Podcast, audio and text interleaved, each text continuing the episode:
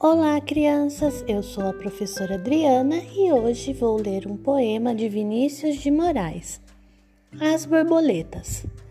Brancas, azuis, amarelas e pretas brincam na luz as belas borboletas. Borboletas brancas são alegres e francas. Borboletas azuis gostam muito de luz.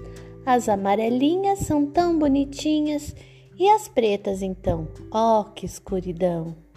Gostaram? Um beijo e até amanhã!